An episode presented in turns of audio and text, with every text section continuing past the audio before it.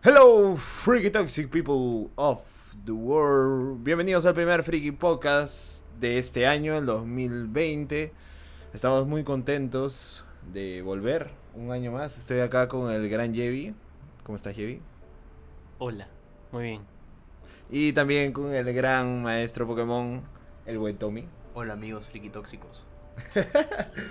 Bueno amigos, eh, es un freaky podcast un poco improvisado, sin, si no es que queremos confesar de que hemos armado todo hace cinco minutos. Pero bueno, la idea es un poco entrar de nuevo a esta a este ritmo del freaky podcast que intentamos sacar una vez a la semana. Y hoy día vamos Una a vez al mes. Sí, Cada dos meses. Sí, sí, fallamos. Fallamos sobre todo en diciembre, en noviembre, así, ¿no? Perdón, había que vivir las fiestas. Claro, también. Bueno, entonces este, vamos a hacer este Freaky Podcast. eh, no les prometo que va a ser eh, corto, no, ni cagando. Va a durar su hora por lo menos. Y vamos a hablar de las principales. para que disfruten el tráfico. También, perfecto. Sí, hoy, hoy yo escucho bastantes podcasts cuando manejo. ¿ah? Por eso, es perfecto para el tráfico. Sí. Vamos a hablar de temas variados O para, sea- que, para que sea entretenido y sea variado. Claro, es que yo escucho podcasts bien interesantes. No sé si esto entra ahí. Espero que sí. Ya, entonces vamos a hablar de varias cosas. O sea, pri- los principales eventos, por así decirlo, este, que trae este 2020, ya sean lo que es anime, ya sea lo que es cómics, pero principalmente hablamos de superhéroes en películas, y también lo que es videojuegos. ¿Les parece? Perfecto. Perfecto. ¿Con qué quieren comenzar?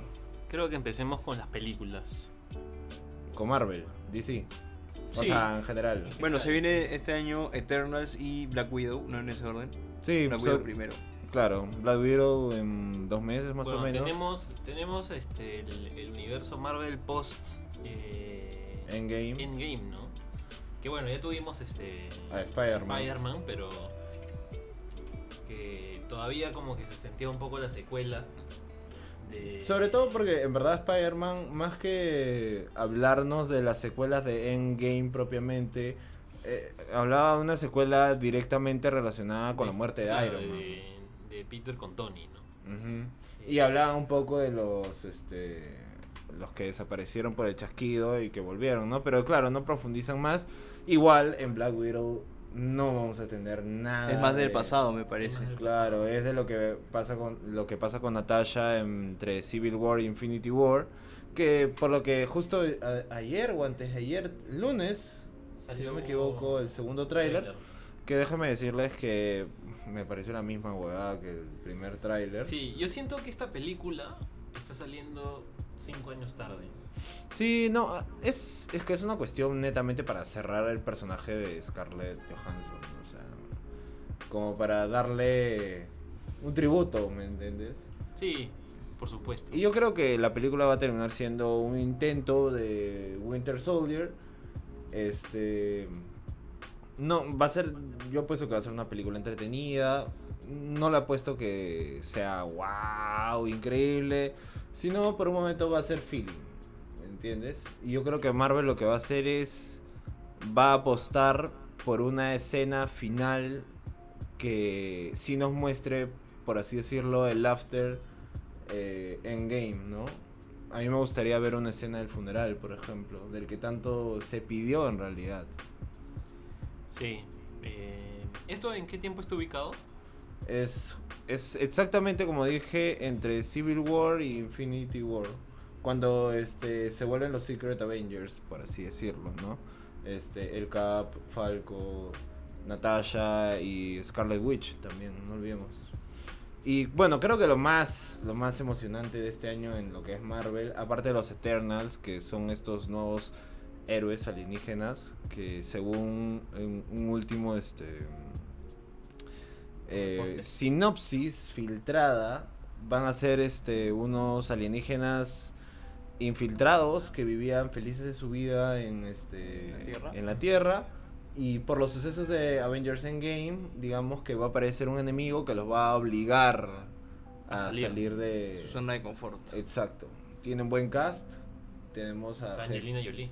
y tenemos a Jon Snow también. Eh, yo creo que esa película va a ser. No, no va a tocar ni una referencia tampoco del universo de. Creo que va a ser lo primero nuevo, ¿no? Que, que vamos a ver Sí. después Sí, de es la mucho nueva tiempo. fase que dijo que Infinity, que no. La anterior era la Infinity Phase, algo así creo. Infinity. Algo. Saga. Infinity Saga y esta ya es la. La, nueva. nueva. Que Claro, bueno, que se va a no saber el nombre al final. Pero yo creo que más. Lo que más emociona a los Marvelitas o gente fanática en realidad de los. De todo el mundo Marvel cinematográfico son las dos series que se estrenan este año. Que es este Falcon the Winter Soldier. Donde, claro, vamos a ver las consecuencias directas de la salida del Cap como el nuevo Capitán América. Y. Digo, a Falco como el nuevo Capitán América.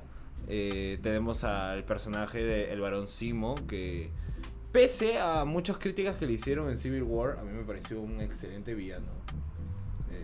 No sé qué les pareció a ustedes. Sí, yo creo que no tuvo mucho que hacer tampoco. Bueno, digamos que dividió a O los sea, dividió a los. Avengers, pero. eh, O sea, fue tan inteligente para hacer eso. en la pra- pero, digamos, en la película no tuvo mucho tiempo, este, no se le vio mucho. No se le vio Sí. mucho en acción. Y ahora lo vamos a ver con su traje típico, que es esta, esta máscara que parece una media, en verdad, eh, morada. Y, y también vuelven personajes como el agente 13 Carter, que es la sobrina, si no me equivoco, de Peggy. de Peggy, que se chapó a A Steve. su tío abuelo. bueno, no su tío abuelo, ¿no? Digamos que en la, en, La en- línea. en la línea temporal donde Steve se queda con Agent Carter, asumo que no existe el agente 13. Tal vez sí. Tal vez sí, porque es su sobrina. Es su sobrina, ¿ves? No, pero es su sobrina con el hombre con el que se casó Peggy. Que no era Steve. ¿Estás seguro de eso? Sí, claro. O sea, el, es, en la línea temporal del MCU que todos conocemos, eh, Peggy Carter muere y se casa Claro, antes se casa Claro, con. se casa con alguien. con con alguien. un X, Claro. claro. Y tiene sus hijos y todo. Este. Pero yo pensé que esta chica, eh, la Agent 13, Claro, de era su 13, sobrina. es su sobrina, pero hija de, de su hermano o algo así. ¿No era su nieta? No, Puta, es su sobrina. Su Sobrina nieta. Ah, ya, entonces existe. Yo me voy bien. Este. perdón, perdón. Este. la verdad. A mí me emociona mucho Falco de Winter Soldier. Pero creo que la que más va a marcar un punto de partido, de cambio, WandaVision. WandaVision. es WandaVision. Se habla mucho de esto, o sea, ya Kevin Feige habló de que Wanda es el personaje más poderoso hoy en día de todo el MCU. Este, lo cual me parece raro, o sea, no sé qué me a ver, me ordeno, me pongo a pensar en Capitana Marvel y ambas tienen un poder que viene de parte de una gema, ¿no? Sí, pero eh, si nos remitimos un poco a los cómics, el personaje de Wanda en realidad es hiperpoderoso. o sea, No, es un mutante omega, o sea, puede alterar la realidad. Entonces ahora Marvel, que ya tiene a Fox, creo que ya tiene más libertades de lo que puede hacer con el personaje de Wanda. Claro, yo creo que también va a marcar sus límites, ¿no? Porque estamos hablando de que uno va a traer de nuevo visión. Bueno, aunque también se habló mucho después ya de Infinity War que Shuri y en toda esta cuestión de en la película cuando vemos que intenta este desligar el- la mente de visión con la El gema de la esquema. mente, como que había quedado, creado un backup de la conciencia de visión, pero bueno, eso veremos. Y sobre todo porque, cre- eh, según lo que he leído, esta serie va a marcar las líneas de lo que sería la Mm. próxima película que, La es Doctor Strange. que es Doctor Strange. Y. Ah, algo de. Hor- Or House of Madness, algo Sí. así. Sí, que es la... Que bueno, esta semana tuvo su pequeña primera crisis, que es que el director, que fue el director de la primera película de Doctor Strange, este, renunció por diferencias creativas con Disney. Eh, según entiendo es porque él estaba planteando, un- o sea, ya se había hablado de que la secuela de Doctor Strange iba a ser este meramente una película de terror. Sí. No tanto terror, sino que iba a tener escenas No, pero yo sí había entendido que iba a ser una película de terror y me parecía interesante el concepto de la primera película de Marvel o de ese universo como una película de terror. Claro. Eh, entonces parece que Disney quería bajarle un poco las revoluciones a la propuesta que tenía el director como terror, porque no olvidemos que tiene que ser mira, una película familiar. ¿no? O sea, la cantidad de chivolos que van a ver esa película también es un público que no pueden desperdiciar, ¿no? Entonces, y también estamos hablando de que esta, por el mismo nombre que habla de multiverse, este, yo creo que va a marcar los, va a marcar la base de lo que va a ser esta siguiente cuarta fase que ya hablamos, ya según también palabras de Kevin Feige, va a ser cortita, pero digamos que van a presentar los primeros cambios drásticos en esta, este, en todo este universo de Marvel, ¿no? También tenemos, bueno, no sé, este año no, pero la película de Thor. Ah, Thor Love and Thunder. No es este No, ese es 2022 creo todavía. Es de los últimos. También va a dirigir Taika, Taika Waititi. ¿o Sí. no? Sí, y, y Guardians 3 también. Gran Que director. regresó James Gunn. Sí, pero James Gunn en realidad yo creo que lo que va a hacer es primero terminar su, su, su- The Suicide Squad de DC y luego se va a meter de lleno con, con este con Guardians. Guardians que finalmente también yo creo sinceramente que Guardians también va a ser una especie de cierre para muchos de los personajes, ¿no? Va O a sea, ver- yo- Se va a ver lo que pasó con Gamora también, que en, en Endgame sobrevive. sobrevive, pero era su versión antigua. Claro, la que no la- tenía. la, versión que no vivió nada de Claro. los Guardians. Porque la verdadera Gamora, con la que todos crecimos, si podemos decir eso, murió. Murió, fue sacrificada para la primera gema del, del MCU. Ajá. Entonces, este. No, y aparte hablaron, o sea, creo que muchos especuló de que iba a ser el cierre de personajes como Rocket. Eh, y yo también creo que le van a dar cierre a Drax. ¿no? Me da pena porque Drax es un personajazo en los cómics. cómic, es un comic relief también, ¿no? En, en, en la película. Sí. Este. Pero bueno, entonces en Marvel en realidad yo creo que lo que se viene fuera de WandaVision y Doctor Strange que ya aseguraron de que iban a comenzar sí o sí a grabar en marzo y que por más que no tengan director ahora es el apuro o esta cuestión de generar nuevos personajes, ¿no? Sobre todo muy jóvenes. Eh, por si acaso la serie Hawkeye ha sido suspendida temporalmente. No sabemos qué ha pasado ahí, pero bueno, esa serie nos y iba a la traer. serie de Loki. La serie de Loki se empieza a grabar igual este año. Ya está el equipo de producción, ya está en fase de preproducción. Pero igual la serie de Loki, digamos que yo creo, Van a que- ser aventuras alternas, ¿no? Porque Sí, este yo- Loki que yo creo que va a ser en gran parte un gran fanservice de ver a Loki explorando ciertos espacios y tiempos. Pero que al final van a encontrar la forma de cómo conectarlo de una forma creativa, por así decirlo, con todo el no MCU. MCU. Este, bueno, en el universo Marvel, ¿qué más tenemos? Tenemos la, el, el nuevo tráiler para la nueva película que se estrena en julio, si no me equivoco, de Morbius. Jared Leto. Jared Leto le cae de pelo ese personaje, es igualito, que bestia al de los cómics. ¿Qué, ¿Sabe- locu- qué locuras habrá hecho, no? Sí, eh, eh, justo eso le decía comentar. Para los que no saben, Jared Leto es un actor de método. ¿Qué significa esto? Que se- es una forma particular de acercarse al personaje eh, a través de vivencias, digamos, particulares, ¿no?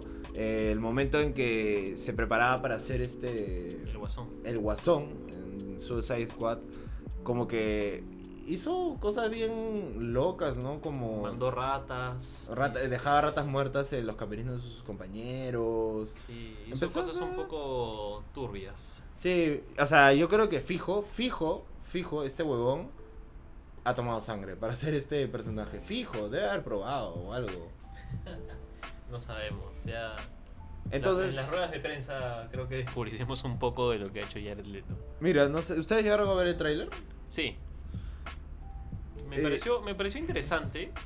De hecho, yo no conocía mucho el personaje de Morbius. Es un personaje bien caleta. Me recuerda, me recuerda mucho a este villano de Batman, este Man-Bat. Que mm, sí, es básicamente la misma historia, solo que uno se convierte en murciélago y el otro se convierte en vampiro. Ajá.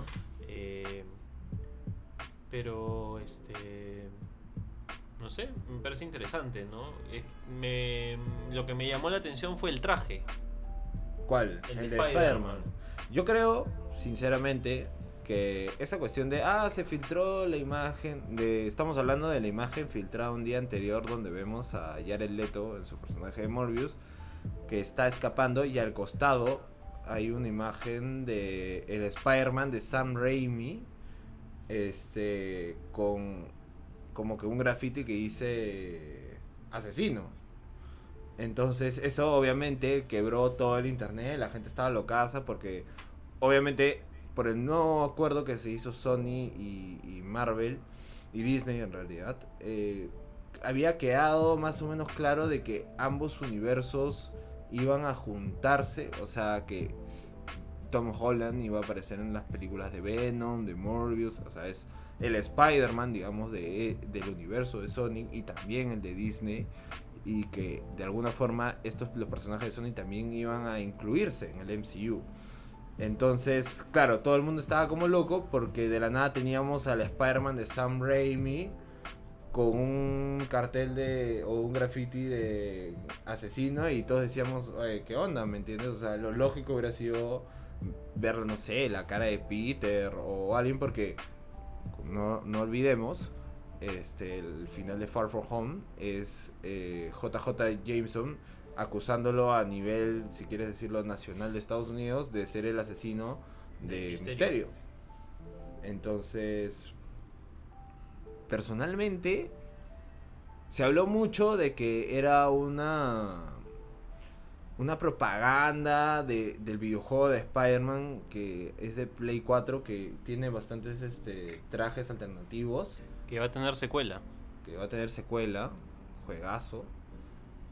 Pero aún así, si fuera del videojuego, a mí me parecería súper raro que en este universo exista, o sea, un videojuego de Spider-Man teniendo en cuenta de que Spider-Man es un personaje, es un héroe menor aún, es como que es un héroe caleta, todo el mundo sabe quién es Iron Man, sabe quién es el eh, Capitán América, este, entonces me parece raro que exista un videojuego de Spider-Man. Entonces, se habla mucho de que es un simple easter egg, que no lo tomemos nada en serio, de que no es que pertenezca al universo de, del Spider-Man de Sam Raimi.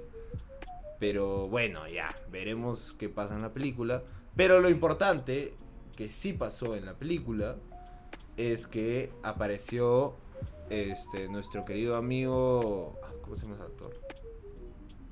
Eh, Michael- Voltor. Michael Keaton. Michael Keaton. Que este confirmaría su participación que ambos universos sí están conectados.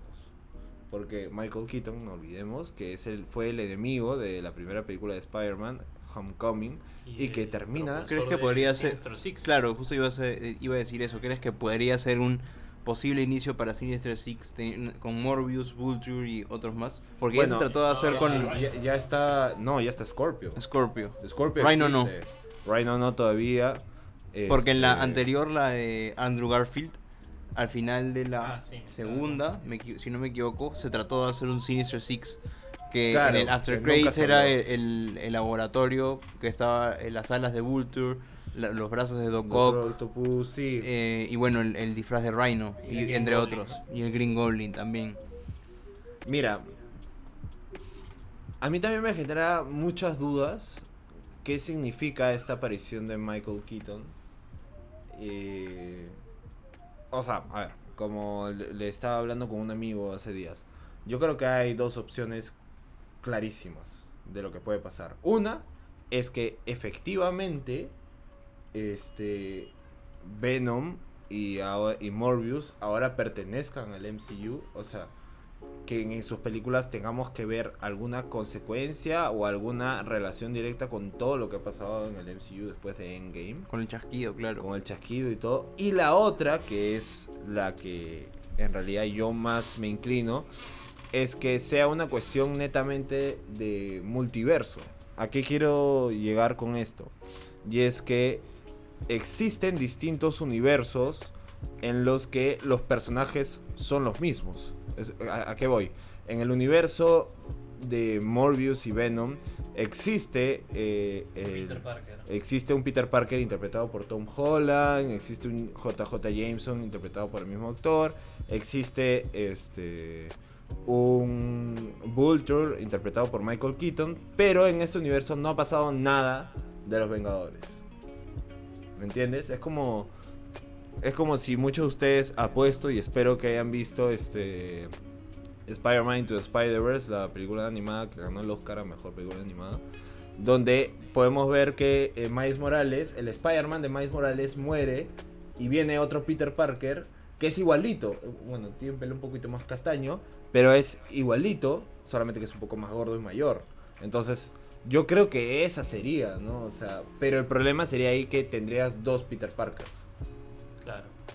Entonces, Que a ver qué va a suceder, ¿no? Sí, ahí es una cuestión de tratar con pinzas en lo personal, ¿no? Porque mm, lo que puede pasar es un poco del facilismo, de dar una explicación tonta y simple para explicar qué pasó y cómo se juntaron los universos. Y aparte porque ya, si ya tienes a un Doctor Strange que va a hablar del multiverso, o sea... Bueno, hablando de multiversos, tuvimos un crossover muy ambicioso en DC. Claro, y terminó el Flash Crisis in Infinity Earth. eh, Y vimos al Flash de Ezra Miller. Miller con el Flash de, de la serie, de Grand Casting. Gran casting. Eh, No spoilees, todavía no llego ahí. no vamos a decir mucho, a pedido de Tommy. No, mentira, hablen, hablen. Eh, Hablen nomás. a pequeño, un pequeño detalle, O sea, sé en que fue un realidad- Es, flashpoint. es interesante porque. En realidad no hay nada que spoilear, ¿ah? es un fanservice. No, porque no podría- aporta. O sea, podría ser la posibilidad, ¿no? De unir la, la televisión con, con las películas. O sea- que- es algo que a mí siempre me, hu- me hubiese gustado que hagan porque el- me parece que el, el Arrowverse que tienen podría prestarse muy bien para películas. O sea, para... Sí, o sea, ahora tengamos en cuenta de que ya no existe el universo de DC de Claro. películas. O sea, o O a sea, partir de ese armar un Viene, universo. ahorita este año viene Wonder Woman y viene confirmada la secuela de Shazam, bueno, viene la secuela de, de Aquaman, viene Black Adam y no han confirmado nada más. No hay Man of Steel, no hay Batman. Yo creo que siempre va a estar la posibilidad de hacer flashpoints. No, y justo para eso iba a llegar. Este, una cosa interesante para los que hayan visto, ¿no? Igual es como que ha estado, ha sido la noticia de la semana en realidad, junto al trailer de Morbius. Es el encuentro de ambos Flash. Y hay dos cosas interesantes que pasan con el Flash de Ezra Miller.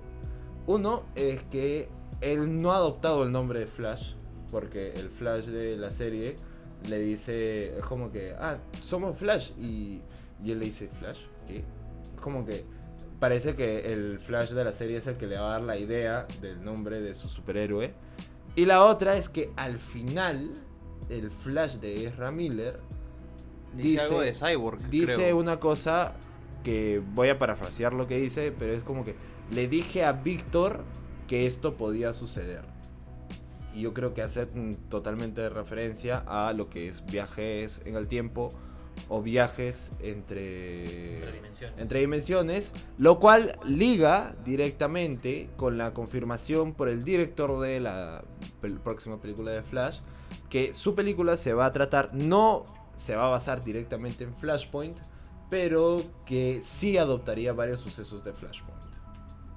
Bueno, yo creo que tal como sucedió con los cómics, Flashpoint puede ser un inicio de un nuevo universo DC que no apura las cosas, ¿no? Creo que eh, DC pecó de ambicioso de querer atrapar a Marvel y terminó cometiendo errores. Eh, Justice League, Batman vs Superman, este, que, que bueno, que ahora nos Les costó dejado- caro, les costó caro. Ahora nos han dejado personajes individuales, ¿no? Que creo que todavía pueden unirse, pero A mí, me, a mí personalmente me da mucha pena porque sus personajes individuales son muy buenos. sí, Tenemos una buena Wonder Woman, un buen Aquaman. Y fuera de lo que todo el mundo diga, a mí me parece que Ben Affleck ha sido un buen Batman. Y ¿no te parece? O te No, me parece. Y sobre todo, yo sí soy fanático número uno de Henry Cavill como Superman. O sea, para mí ahorita del, de- del universo de DC, de las últimas películas, Man of Steel es mi película favorita. Me parece como que una reflexión, un intento de inicio de Superman súper este, distinto, ¿no? Bueno, también tenemos la película de Harley Quinn. Que, versus Free, que sí sigue estando dentro de este universo. Claro, porque habla de Harley Quinn, que se ha independizado del Joker, del Leto, que obviamente no vamos a volver a ver a Jared Leto como Joker, por más que se dijo de que iba a haber una película solitaria del Joker. Yo creo que después de la de Joaquín Phoenix, ni cagando van a hacer la película del Leto solitario. Creo que ese, personaje del Joker no lo van a tocar por un buen tiempo. Sí. sería interesante ver si usan este personaje de Joaquín Phoenix y lo, y, lo meten por ahí a un, a un, universo. Porque al fin y al cabo sí sale Batman de, de chico. Por eso, por eso la posibilidad de Flashpoint es interesante. Porque Flashpoint básicamente es un reboot de todo. O sea, igual ahorita las series ya. Las series. Este. O sea, el, el último evento que hubo de las series. Literal ha unido todos los universos que de series que, y de películas que tiene DC. Es más, estaba leyendo hoy día de que se hace una referencia a que la C, de que también estuvo unido a la serie de HBO de Doom, de, de, ah, ¿cómo se llama? de Watchmen. Que no olvidemos que Watchmen ya pertenece en los cómics al universo de DC. Entonces, yo creo que ya con esto, o sea, pueden hacer lo que quieran en las películas, ¿me entiendes? O sea... Sí, la verdad es que es, es algo confuso todavía. Por ahora tenemos películas individuales que creo que se ven bien, sobre todo la de Wonder Woman, que también va a ser interesante cómo es que regresa este... Se nos viene Black Adam. Se nos viene Black Adam, pero eso es el próximo año, ¿no? Sí, todavía. Eh, está hablando de Wonder Woman, cómo regresa... ¿Cómo se llama? Chris Pine Puta, no sé cómo hacer esa fumada, bro. O sea, he visto el brother explotar en el avión y me parece bien fumado que lo quieran traer de nuevo. Steve Trevor, Steve Trevor. Que lo hayan hecho sobrevivir. Mira, si te soy, te soy totalmente sincero, la película de Wonder Woman no me llama mucho la atención. A mí me llama la atención porque aparece Cheetah, que es este. Es una. Es una clásica. Clásica rival. Enemiga de, de Wonder Woman. Pero en general. Y creo que también hace referencia a los cómics. Hay una serie. No, no, eh, con el Eagle, Golden Eagle, la armadura. La armadura. Y también hay una saga de Wonder Woman en 1984. Si no me equivoco. No la he revisado. Pero. Es que creo que ese es el problema de las secuelas de Justice League. O sea. Justice League te plantea una cuestión que es como que yo, pucha. Sobre todo porque Wonder Woman sucede mucho antes. O sea, literal es como que sucede mucho hasta... No existe Batman, ¿me entiendes? En ese, en ese momento. Entonces... Bueno, ya, pero si hablamos entre Wonder Woman y Harley Quinn, puta, la Harley Quinn tampoco me llama nada la atención. O sea... Y también la expectativa, ¿no? De lo que vaya saliendo de esa película de Batman con Robert Pattinson. Que ya está grabándose. Ya está grabándose. Tiene un buen elenco. Robert Pattinson va a sorprender a mucha gente. Yo creo que lo que tiene que hacer él, y ya es chamba de Matt Reeves, que es el director, es buscar la particularidad de Batman. Porque digamos que es lo que hizo Nolan. Nolan creó un Batman que tranquilamente podría existir hoy en día, si es que existiera la ciudad gótica, porque en, el Batman de Nolan no había superpoderes, o sea, no había nada. Era un mundo hiperrealista. Era un mundo hiperrealista. De ahí tuvimos el Batman de este Ben Affleck, que obviamente era un Batman que se enfrentaba a un universo donde existía Superman, Aquaman, o sea, dioses, digámoslo así. Entonces, el Batman de Ben Affleck yo creo que tiene que encontrar su particularidad. Y yo creo, por lo que he leído y, donde se está ligando Matt Reeves, lo va a llevar un poco a este mood de caos que tienen la serie de videojuegos. Que en realidad es una gran serie. De, una, como construcción de personaje es, bravazo. Sí. Entonces, eh, bueno, en DC se viene eso. Eh, Creo que nada más, ¿no? Nada más en DC. Bueno, nuevas temporadas, asumo. o Bueno, Arrow terminó, para pena de muchos. ¿Ya terminó o, hizo Ya. esta la última temporada? No, lo mataron ya. Ya acabó. Sí, ya murió ya. Porque, no, bueno, no sé si hacer el spoiler porque... Ya se sabía, creo. No, es que hay un spoiler más como que grande. Ah, entonces no lo digas. No lo digamos. por- Ya, ya.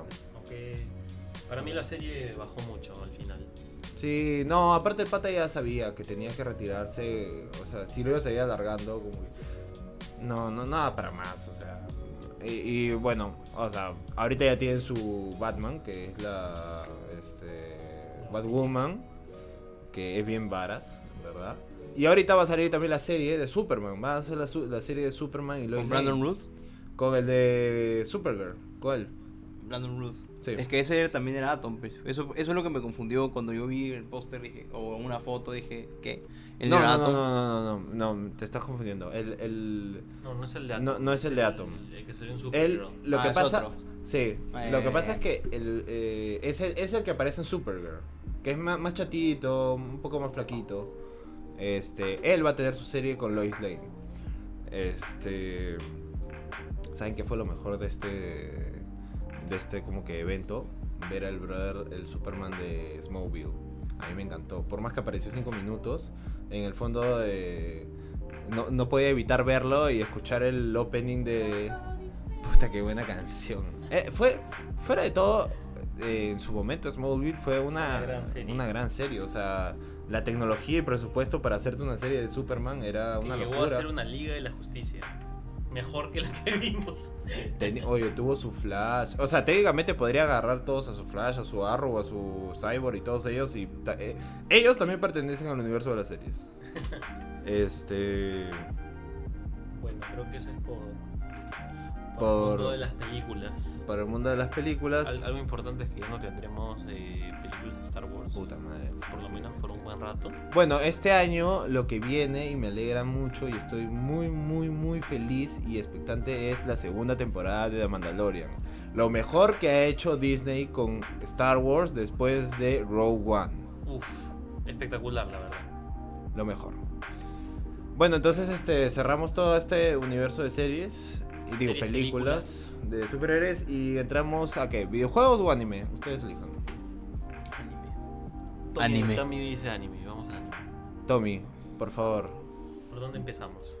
Bueno, este, este año van a terminar las la tercera temporada y la cuarta temporada de eh, Nanatsu no Taizai y de Boku no Hiro, respectivamente. Eh, bueno, van a salir también bastantes películas de, de series de animes, porque siempre salen películas del estilo Your Name, Silent Voice, este, todas estas. Que, Weathering with You, Que se estrena mañana en Estados Unidos. 23 de febrero, acá, si no me equivoco. Eh, rumor. Nada confirmado. Tengo ahí ciertas voces.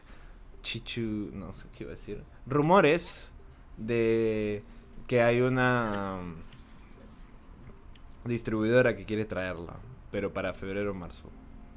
Ojalá. Este. A ver, vamos por partes. Vamos por Primero, eh, Tommy. eh, por lo que tengo entendido, este sábado es el último capítulo del arco del internado de Deku y de bueno Kirishima y, y toda su y, jetita. to- y todos los que están y- Ochako y Froppy, todos ellos Gran temporada. Creo Gran- que este y- o la próxima semana se acaba este, este arco. Entre este y la próxima. Gran temporada. Pero que va a ser una como la primera parte de la cuarta temporada y vamos a tener una Claro, y segunda ahí vamos a parte. tener una segunda parte que los tres ya estamos al. O ya, ya leímos esa parte en el manga y ya sabemos lo que se viene. Ya. Y. Posteriormente. Ajá, ¿Cuándo crees que se posteriormente. estrene? ¿Diciembre? ¿Qué cosa? Eh, la no, segunda yo creo parte. que continúa. Eh, ¿qué- ¿Diciembre? No, la, la No, temporada va a continuar, va a continuar. ¿Sí? Simplemente se cierra el Ah, yo pensé que iba a ser como Shingeki, que hacían parte 1 y No, no, parte eso solo Shingeki. Solo lo, lo hacen ellos. Que dicho sea de paso, Shingeki acaba este año. Ya lo confirmaron. El manga. El manga y por Bueno, el- y también el el anime, ¿no? El anime estrena en octubre 2020. Y yo creo que van a hacer algo parecido como hicieron este año. eh, Partirlo. Partirlo en dos partes. Sí, porque lo que se viene es intenso. Es brutal. A mí todavía una de las cosas que más duda me da es cómo van a resumir. O sea, literal si hablamos de manga. Bueno, ya tuvimos esta conversación, Ya ¿verdad? Varias veces, varias veces. Y yo creo Y que sí es se puede. posible. Pero este último arco que está en el manga, obviamente ahorita lo están alargando. No es relleno, no están haciendo relleno, En el manga, no. o no, sea, no están haciendo, pero ya digamos que... confirmado que... va a acabar en, en este año, por lo que nos quedan ¿Qué, man- ¿Qué número de manga vamos? 120. 25, creo. 125, 126. Los Yo creo- rumores dicen que va a cerrar en 135. el 130. 135 te lo pongo. O sea, nos quedan on- a lo máximo 11 capítulos. O sea, 11. 11 Yo creo que lo 11 termina en diciembre. Yo creo que lo va a cerrar en 130. Porque- Y eso es cinco, o sea, sa- saca uno por mes. Sí. Entonces son 5 meses. Que tú dices para terminarlo justo en el estreno de la Es que yo creo que- temporada. Bueno, en 5 meses es este. Julio, junio. Julio, junio, julio. eh, y la temporada va a estrenar en octubre. Brother. Y si tiene este break, como tuvo la, las otras temporadas, Yo creo que les va a dar tiempo. les va a dar tiempo para animar todo bien, no como otras series. Hay, hay un tema polémico ahí que parece que Wit Studio, quien, es, quien ha animado Attack on Titan todo este tiempo, eh, hay dudas si lo va a hacer. Ya. Ojalá que lo hagan, porque hacen un gran trabajo. Sobre todo en la última temporada que vimos batallas como la de Levi con el este Titán Bestia. con el Titán Bestia era fue espectacular, ¿ah? Vimos a la piedra, la piedra más espectacular de la historia. Puta madre. Ya. La de Levi, cuando está- Eh, entonces estamos a la expectativa, ¿no? Todavía quedan muchas preguntas, este, para no entrar en spoilers del manga. Eh, sobre- Cuídense, por favor. A todo el mundo siempre le digo esto. En verdad, o sea, nosotros que estamos tipo en grupos de Facebook de este de, de Attack on Titan, Shingeki no Kyojin o hasta yo que sigo páginas de Instagram de Shingeki, es como que la gente ahí no tiene respeto ni cree en nadie, o sea, publica, o sea, de verdad si yo no leyera el manga me hubiera arruinado varias cosas. Lo mismo pasa con otros otros animes. El otro día estaba viendo uno de los videos de las peleas de My Hero Academia y en los comentarios, ah, esto de, después no se sorprendan porque de ahí Deku, ello- por eso no en el manga este Deku tiene esto, esto, esto y te fregan la serie. Yo me he spoileado algunas cosas de My Hero Academia, sobre todo de un personaje que es nuestro amigo Zuko, este, de hielo y de fuego, que me dio pena spoilearme esas jugadas, pero ya no voy a decir nada más. Este. y Tommy me está haciendo señas de. ¿Qué cosa? de este, de Que yo estoy al día del manga y no, no me pareció, no me ha dado pena nada. ¿No? No. Bueno, ya, de ahí hablamos. Tommy. Este. Bueno, Bueno, hablando de, de, de My Hero Academia, viene la película. Que bueno, ya estrenó en Japón en diciembre. en diciembre, 20 de diciembre si no me equivoco. que exploraba más, por lo que entiendo, o sea, por lo que entiendo habla de un enemigo que se parece mucho a All for One. O es como, que ¿tiene es algo parecido? Sí, y es curioso porque está en una línea temporal más adelantada que el anime. Sí, porque en el tráiler yo me acuerdo que apareció un personaje del, del manga que vendría a ser un héroe muy, muy poderoso en realidad. Y... No he visto el trailer por si acaso. ah. Ah. Ah, bueno, pero es un personaje muy poderoso que yo les dije que no lo vean. por- Ah, ya, ya, ya, sí, sí, sí, sí, Ya. ya me acordé. Ya, eh, y por esto me parece que, que va a ser después de la temporada, de todas maneras. No, Pero no creo. o No, sea, sí ya salió. Si la película se ha estrenado. Claro, es que lo, este, lo raro es que para la, la primera película O sea, que- hicieron un capítulo de relleno para presentar la película y en Ajá. este no han hecho nada. Por eso me parece raro y si la ves, el momento que salió va a estar en, en plena temporada, en mitad de temporada, Pero la. O sea, media temporada. la. La primera película sí es canon. Mm, más o No menos. se sabe. Entonces, en realidad, como todas las películas de anime, o sea. Menos la de Demon Slayer. Menos la de Demon Slayer. que ya vamos a Que hablar. vamos a hablar de eso. Este. Técnicamente no son canon, ¿me entiendes? O sea, solo nos van a contar aventuras que, digamos, no les va a dar un gran desarrollo. Aunque. Aunque. He estado leyendo algunas reviews sin spoilers y. Hablaban mucho de un desarrollo bastante chévere del personaje de Bakugo con el de Midoriya. Sí, yo he visto en uno de los trailers, últimos trailers que salió antes de que salga la película, que habrá sido primera semana de diciembre, segunda semana, eh, hubo una escena que a mí me llamó la atención por cómo estaba animada y, y todo lo que pasaba, por, me, me explotó la cabeza. Me, me pareció increíble y dije, ah, qué, qué bien que, que, bueno, Bakugo va a seguir siendo Bakugo, le dices, Deku le dice hola y lo va a querer matar, pero a la hora de la hora Bakugo quiere ser un héroe, como se vio en el arco este, de que los villanos lo querían convencer y hacer un Sasuke 2.0, que no Lo se. Este, porque Bakugo sí, tu- sí tuvo principios, ¿no? A diferencia de, de Sasuke. Sabes que estaba lleno de odio. Sasuke estaba lleno de odio. Bakugo solamente odia a Midoriya, pero igual quiere rescatar a los demás. O sea, yo creo No que lo odia. lo- no lo odia, le, le tiene envidia. Sí, le tiene envidia. Y en el manga se ve, se ve cómo progresa esta relación. Le sigue haciendo bromas tipo calla nerd, calla basura, no sé. Pero lo respeta mucho más. ¿Sabes qué me gusta mucho de Midoriya? Midoriya. Midori. Este. Midori Shonen. Que es un personaje que en verdad, en verdad, a comparación de, si quieres hablar de muchos protagonistas de los shonens, es un brother que hemos visto que se esfuerza un culo por cada una de sus victorias. Sí. Creo que a Este, diferencia de otros protagonistas, hemos visto su progreso paulatinamente y como poco a poco él ha ido entendiendo, ha ido dominando el quirk. Lo ha hecho suyo, lo está ha haciendo suyo. Y con el mismo hecho de que de poco a poco va usando más porcentaje de- del One for All, ¿no? Y sobre todo, porque una cosa que me he dado cuenta, ya estamos hablando de los últimos capítulos que han dado, nunca hemos visto el punto más alto del One for All. En Deku. Ni en, ni en este... En All Might, porque All Might Might. estaba herido. Claro, All Might ya estaba como que herido y, y su One for All se estaba apagando. Claro, y este pudo ser el punto más alto, lo que vimos ahora de esta pelea con Overhaul. Ya no es, bueno, no sé si spoiler. No, Casi ya sí. salió hace más de una semana. O sea, si la gente Ya, no lo ha bueno. visto. Bueno, bueno, No tiene piedad. sí, no tiene piedad. Este, ahí creo que ese es el punto más alto del, del One for All que hemos visto, ¿no?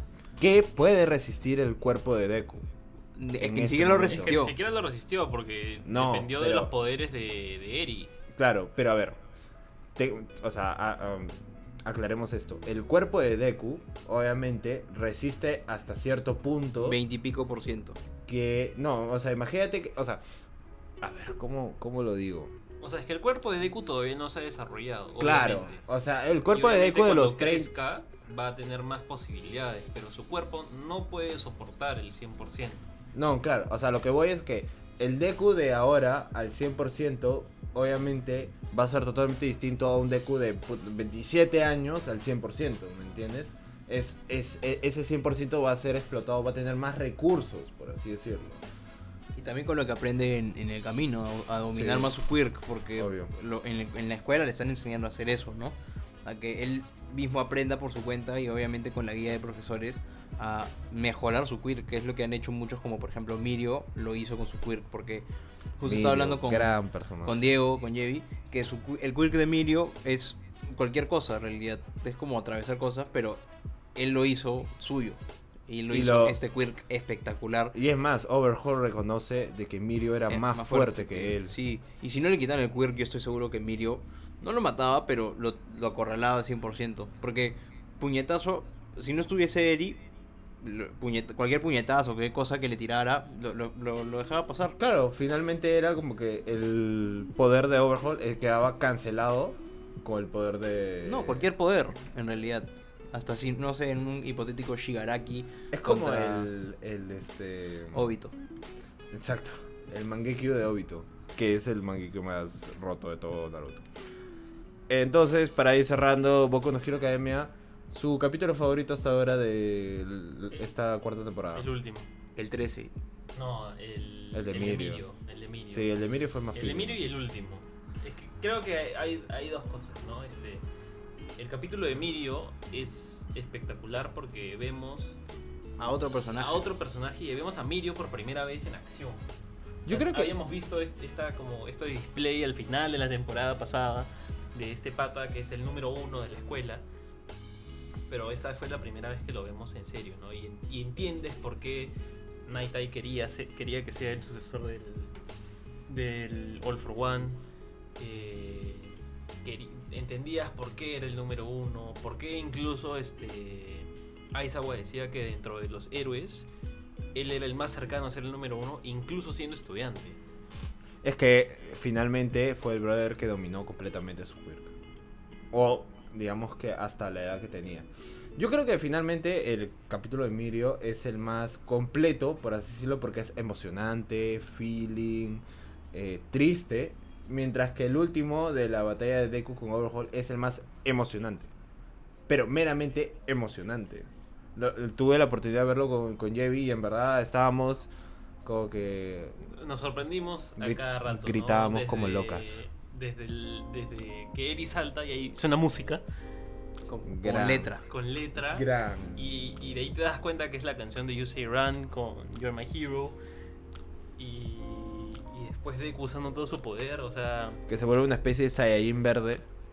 este, y la animación también, o sea, Eso es lo que yo les decía. Yo leí el manga hace dos años, un año y medio. Y yo le dije, a mí me, me llama, yo espero mucho esto verlo animado y con música porque sé que Es otro feeling. sé que la, o sea, la edición de vida. la edición de música que, que está haciendo Goku, yo no sé mucho esto, pero me parece espectacular. O sea, la decisión musical que están haciendo y en los momentos en que lo ponen y todo esto me parece espectacular. Yo no sé mucho de esto. ¿Saben qué? Me parece muy paja y creo que también habla mucho de su éxito es la banda sonora que acompaña un anime. Tú escuchas la banda sonora de, por ejemplo, Naruto, eh, Dragon Ball, hasta cierto punto, mm, creo que no es donde más brilla, pero ya Attack bueno. on Titan. Attack on Titan, My Hero Academia, es Demon increíble, Demon Slayer, es increíble cómo cada uno de los directores ha podido encontrar este con los compositores el feeling del anime en la música. Claro, O sea, le da, yo creo que le da alma. ¿no? Es, eh, yo creo que es lo que en parte también los hace diferenciarse de los demás. Sí. Para este momento quiero hacer mi momento de publicidad para recordarles a todos que he subido un nuevo video, el primer video del 2020 de la página de Friki Tóxicos de YouTube donde, se, donde hago un top 7 de los mejores shonen estrenados el 2019. Acá mis dos amigos y compañeros Friki Tóxicos no lo han visto. Este, Yo he planeado decep- el video estoy- contigo, estoy así que no decepcionado. tengo necesidad de verlo. Estoy decepcionado, pero los invito a ver porque hago una reflexión. Es sin spoilers. Este, hablo sobre más o menos de qué trata el anime y una reflexión de por qué deberías de verlo. Bueno, ahora vamos a hablar de uno de esos. Vamos a hablar de Demon Slayer. Demon Slayer, el que como dije en mi Espera, video. una, eh, un- una acotación. Ven, creo que en el thumbnail sale The Promised Neverland. Sí. Este año sale su segunda temporada, que va a estar espectacular. Yo ya me leí una parte del manga y sinceramente e- es, brutal. La primera temporada de The Promised Neverland. e- Es, curioso porque en realidad cada uno de los siete animes que escogí tiene una particularidad muy marcada que lo hace diferenciarse de todos los demás. Y The Promised Neverland me parece que es lo más cercano a algo de suspenso psicológico, Terror. terror. Y ahora esta temporada sí se va a ver un poco más de terror porque Sí, por todo lo que por- incluye por- el, el- el mundo. el mundo, Para claro. no hablar de spoilers. Gran anime. Gran anime. Bueno, ahora vamos a Demon Slayer. Demon Slayer, el considerado por muchos, en los que me incluyo, y espero que ustedes también, como el mejor shonen del año pasado. Oye, he estado leyendo una noticia de que, muy aparte de que en 2019 Demon Slayer ha vendido más mangas Que One Piece. que One Piece, lo cual me parece una cuestión casi este abismal. Que el último que lo había logrado fue Naruto, ¿no? Y eso, algunos. Algunos. Y Dragon Ball Super también algunos. No, que el 2020 también han comenzado vendiendo full. Full. O sea, es como que eh, Sí, el 2020 eh, parece que va a ser el año de Demon Slayer. Y yo leí que no estaba tan lejos de su final. Es que también el, el manga está bien adelantado. No, les mentiría, la verdad. No sé en qué momento el manga está. Este, o sea, no sé en qué momento el anime ha quedado del manga. No sé si es el 10% del manga, 20%, 50%. No lo sé. Pero bueno, ya. Hablando de Demon Slayer, este año se viene. ¿Este año se estrena la segunda temporada? Eh, no sabemos de la segunda temporada, pero lo que viene es una película. Que va a ser canon. diferencia de muchas películas de anime, Sí es canon. sí es canon y va a continuar exactamente en el momento en el que termina la serie. Claro, y sobre todo porque va a dar inicio al nuevo arco, digamos, de que nos ha dejado, para la redundancia, el- la primera temporada de Demon Slayer. De verdad, como les contaba o les cuento en el video, que pueden verlo en YouTube nuevamente, les promociono. Demon Slayer es para mí el anime más completo que he visto en cuestión de animación, historia y chucha. Acá Nos acabamos de enterar que está en el manga están en el último arco. Mierda. Parece ser. Bueno, ya, lo que iba es. Me parece el anime más completo de todos. En cuestión de historia, en cuestión de protagonista. No, y, Y en cuestión de animación. La animación de Demon Slayer es calidad de película.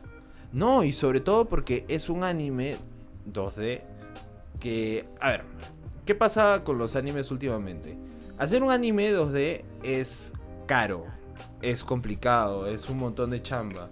Por eso es que muchos estudios están apostando por hacer animes 3D CGI. Sobre todo, si ustedes ven varios animes de Netflix, originales de Netflix, que Netflix ha puesto su platita, son en 3D CGI. Y eso ha dividido mucho al fandom del anime, que obviamente son muy reacios a este tipo de animación.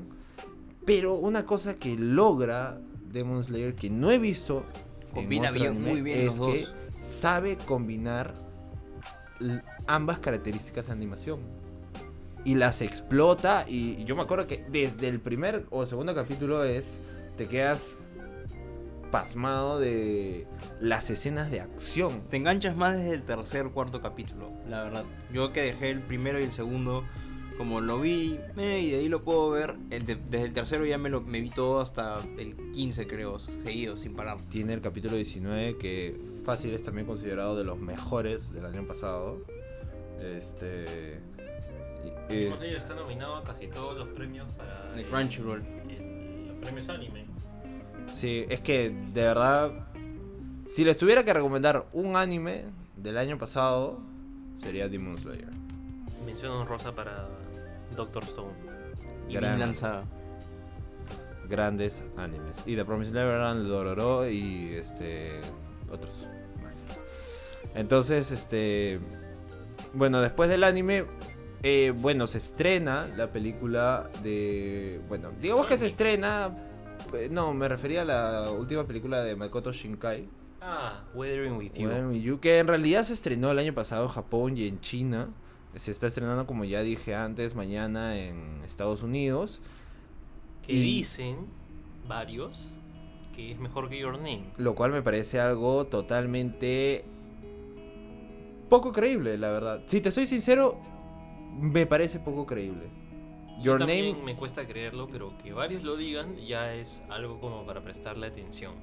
me dio pena, me dio pena de verdad que no esté en los premios de los Oscar.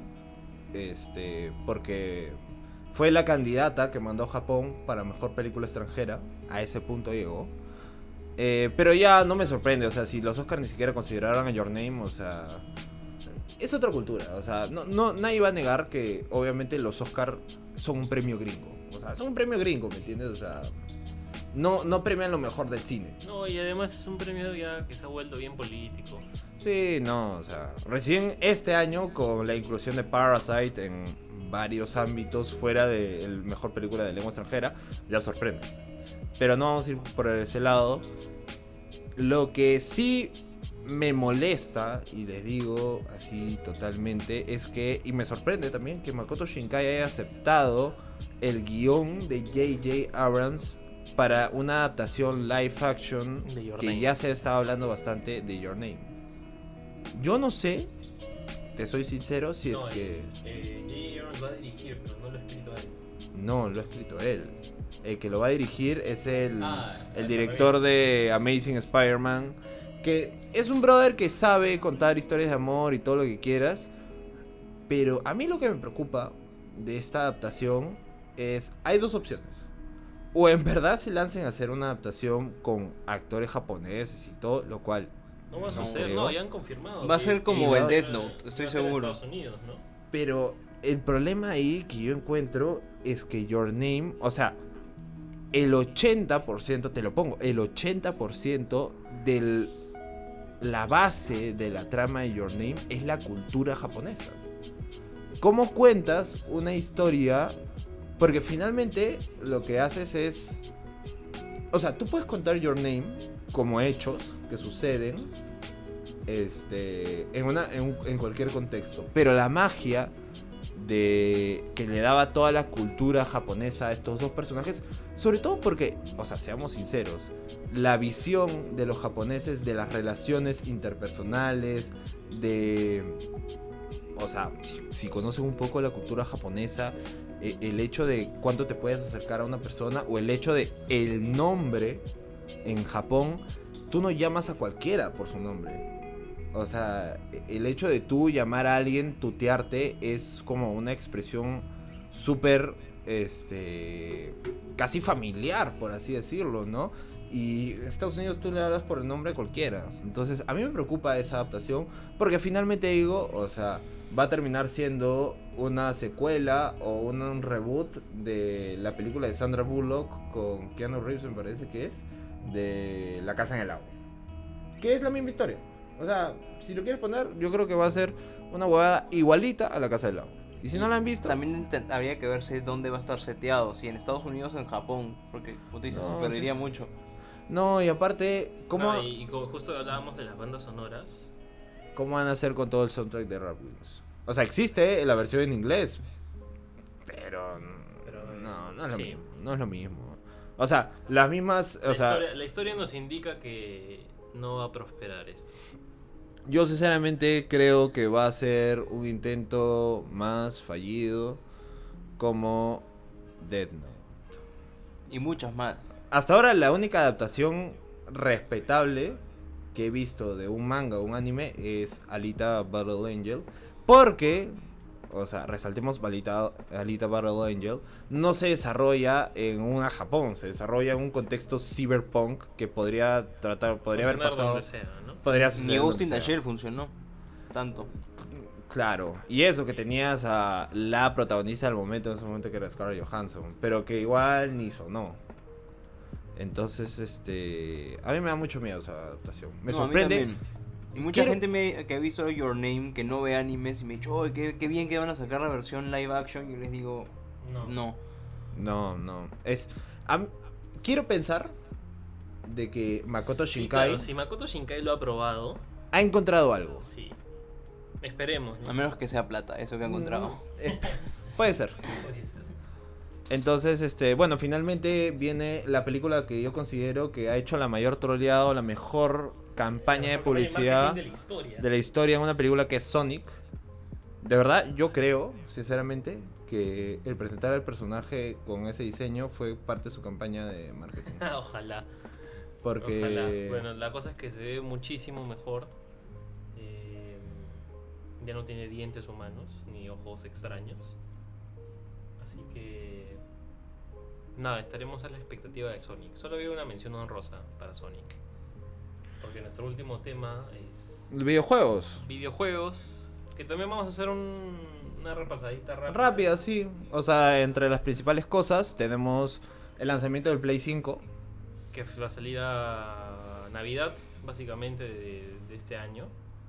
eh, Que que- también, ya datos, ya datos interesantes que sabemos del Play 5, va a haber portabilidad con los juegos. Ya. Eh, incluso se está hablando de que va a tener un sistema para poder jugar juegos de Play 3, Play 2 y Play 1. Ya. Pero ¿qué? ¿Va a ser una cuestión como el Switch que tiene. No se sabe todavía si va a ser algo virtual, si va a ser algo físico. Pero Claro, porque se- dime quién conserva sus juegos de Play 1.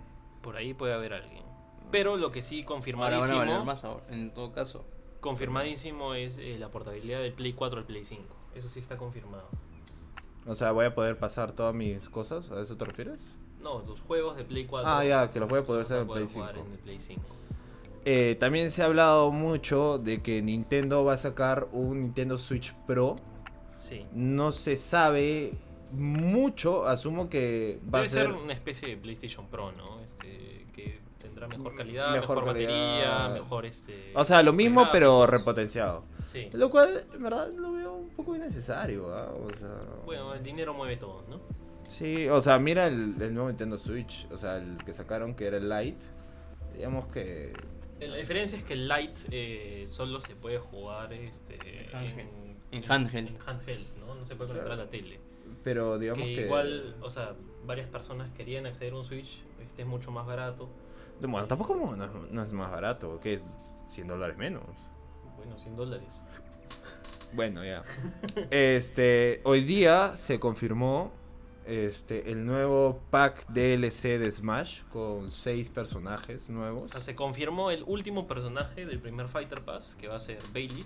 Bail, Que es de Fire Emblem, de si Fire no me equivoco. Este, a, a pena de muchos. Sí, porque varios, pensé- varios esperaban. eh, ¿Qué- ¿Cuántos personajes tenemos de Fire Emblem? 20. 6, 6, 6. Tenemos 6. 24. Y, y muchos, son, 30. muchos son Eco Fighters. Eso es lo- Sí, hay mucha gente que se está quejando, pero en realidad no son muchos. Eh, son 6, a diferencia de otros personajes. No, no, son 8. ¿Cuántos personajes de Mario hay? Hay como 25. De Mario. Mario, Mario Bros. Hay como. Tienes 25. Mario, Luigi, Peach, Bowser, Daisy. Bowser Jr. No, O Daisy sea, es un skin. contando, contando trofeos, este, canciones y todo, obviamente la franquicia más representada es Mario. Claro. Luego le sigue Pokémon, después le sigue Zelda y Fire Emblem sería la cuarta. No son tantos. No, Zelda, Zelda tienes. Bueno, no, no hay mucho. Oye, se viene la secuela de Breath of the Wild. Pero yo creo que esa es todavía 2021. Sí. Y hasta diría que la van a aguantar un poco más, ¿ah? Porque ese yo creo que va a ser el. Este. El lanzamiento El, lanza- eh, del, el del Pro. lanzamiento. Podría hasta ser. Igual, yo creo que hoy en día, este, puede comentármelo ustedes, nuestros oyentes.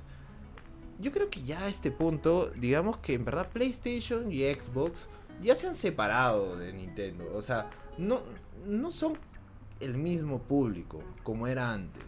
Antes la, la, la competencia era mucho más marcada, pero digamos que ahora los juegos que cada, pro- cada compañía propone mm, están más para públicos específicos. No sé qué ustedes opinan de eso. Eh, yo creo que sí. Eh, cada franquicia creo que ha ido desarrollando sus como que sus propiedades emblema, ¿no? En el caso de Nintendo obviamente tienes a Mario, tienes a Zelda, tienes Fire Emblem eh, y, y- y esas franquicias, ¿no? Pokémon.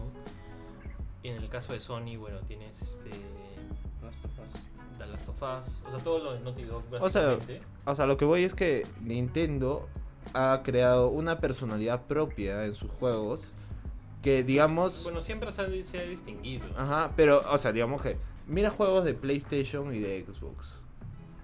O sea, hay... hay Claro, y, y muy también es de similares. la consola, ¿no? Este, creo que el, el PlayStation y antes creo que el PlayStation y el Xbox tenían mucha más capacidad que, el- que, lo- que las consolas de Nintendo y se prestaban más para juegos como no sé, first person shooters, este, o juegos más pesados como Red Dead Redemption o, o cosas así, ¿no? En cambio. Nintendo eran gráficos más sencillos, eran historias un poco más familiares, pero tenían los personajes como para apoyarse más en ellos, ¿no? Sí. Creo que Nintendo lo que ha hecho es alcanzar un poquito el nivel de tecnología porque tú juegas un juego como Breath of the Wild y te asombran los gráficos.